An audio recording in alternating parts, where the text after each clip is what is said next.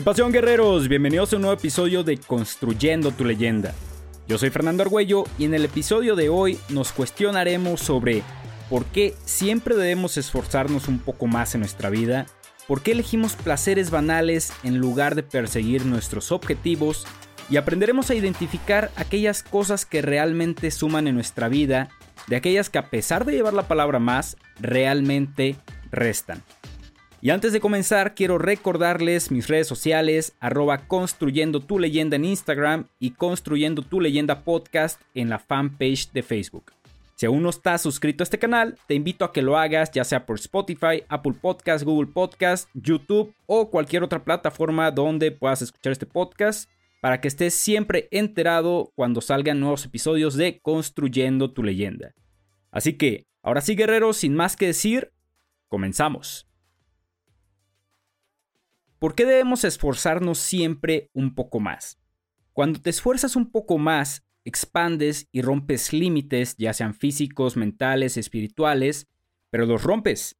Si cuando te pones a leer dijeras, bueno, pues una página más y listo, estarías expandiendo un límite hasta que poco a poco lo rompas y lo que hagas es leer más continuamente. De seguro habrá de entre quienes me están escuchando en este episodio que les encante leer y sean capaces de leer uno o dos libros por semana. Estamos otros que nos gusta leer, pero no leemos tanto y que no devoramos los libros tan sencillos, o al menos yo soy de esos. Así que, decirme una página más, un capítulo más, si es algo que suma en mi habilidad por leer más.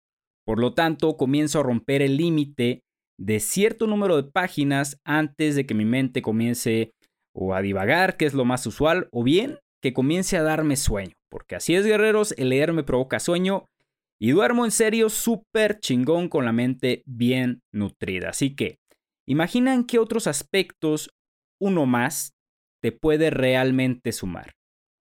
Esta reflexión me llegó un día que estaba corriendo, estaba por llegar a los 6 kilómetros, que es normalmente lo que corro, y me dije, oye, ¿por qué no uno más? ¿Por qué no un kilómetro más? No encontré una respuesta lógica al por qué no debería correr uno más, no estaba cansado, no tenía algo que hacer después de correr, por lo que decidí correr un kilómetro más. Ya lo había hablado anteriormente de, en otros episodios de romper límites, pero en este episodio lo voy a abordar de una forma un poco distinta. Así que corrí ese kilómetro más y comenzó mi momento de reflexión. En ese momento llegó el Fernando filósofo a la escena prácticamente.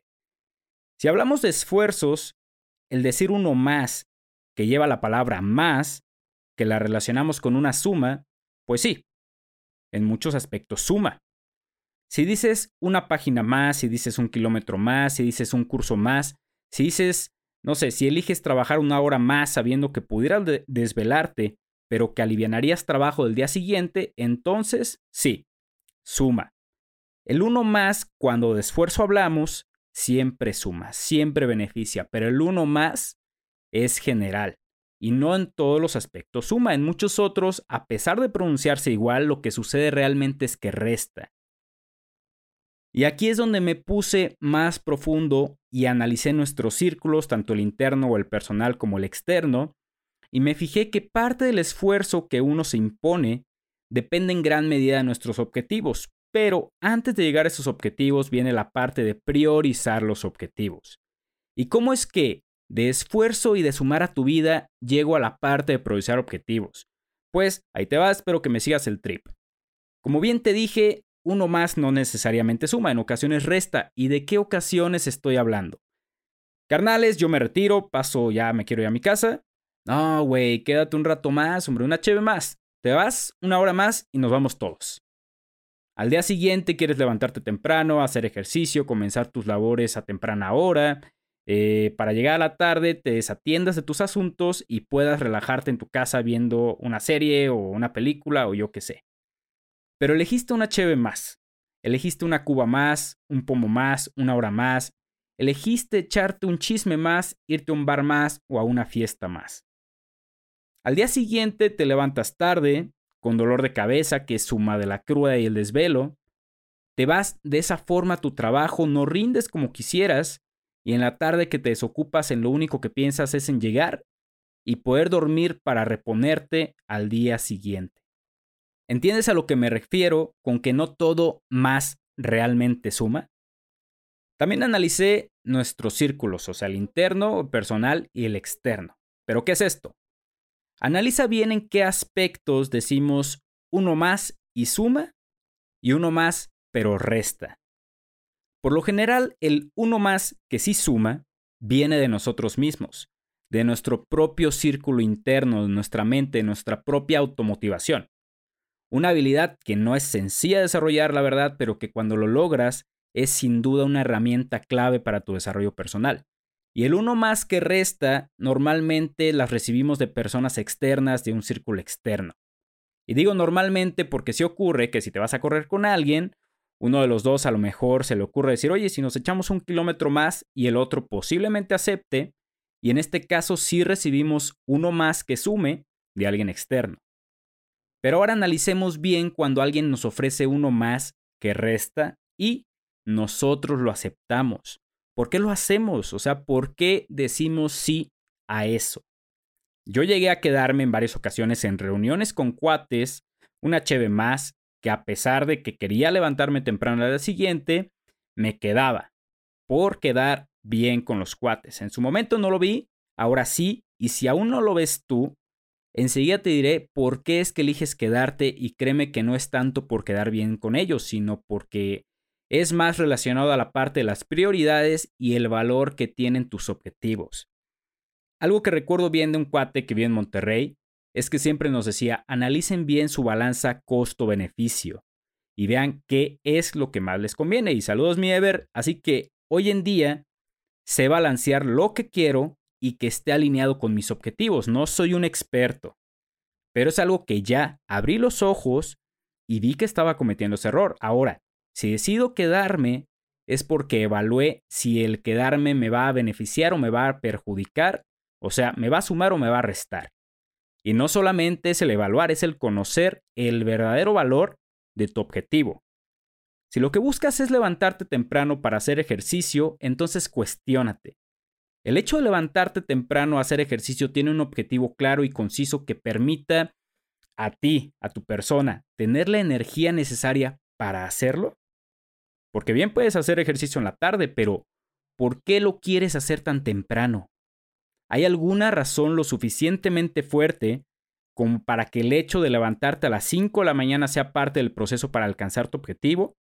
¿O solamente quieres pertenecer a ese tan cotizado círculo social de las 5 de la mañana? ¿Tiene piso o no tiene piso tu objetivo? Si realmente levantarte temprano a esa hora para hacer ejercicio tiene fundamento claro y poderoso, entonces el hacerlo no te costará ningún trabajo y si al contrario, actualmente se te dificulta, te invito a que reflexiones sobre si tus acciones tienen bien fundamentada una razón o no la tiene. Sé que este episodio va a salir después, hoy es jueves 25 de febrero, sí, es jueves 25 de febrero, y el día de ayer tuve una de las pláticas más, puta, más mindbreaker que he tenido, al menos en lo que va del año. Y les cuento, nos juntamos con Manuel y otro camarada acá en Morelia, se llama Ulises Sampe.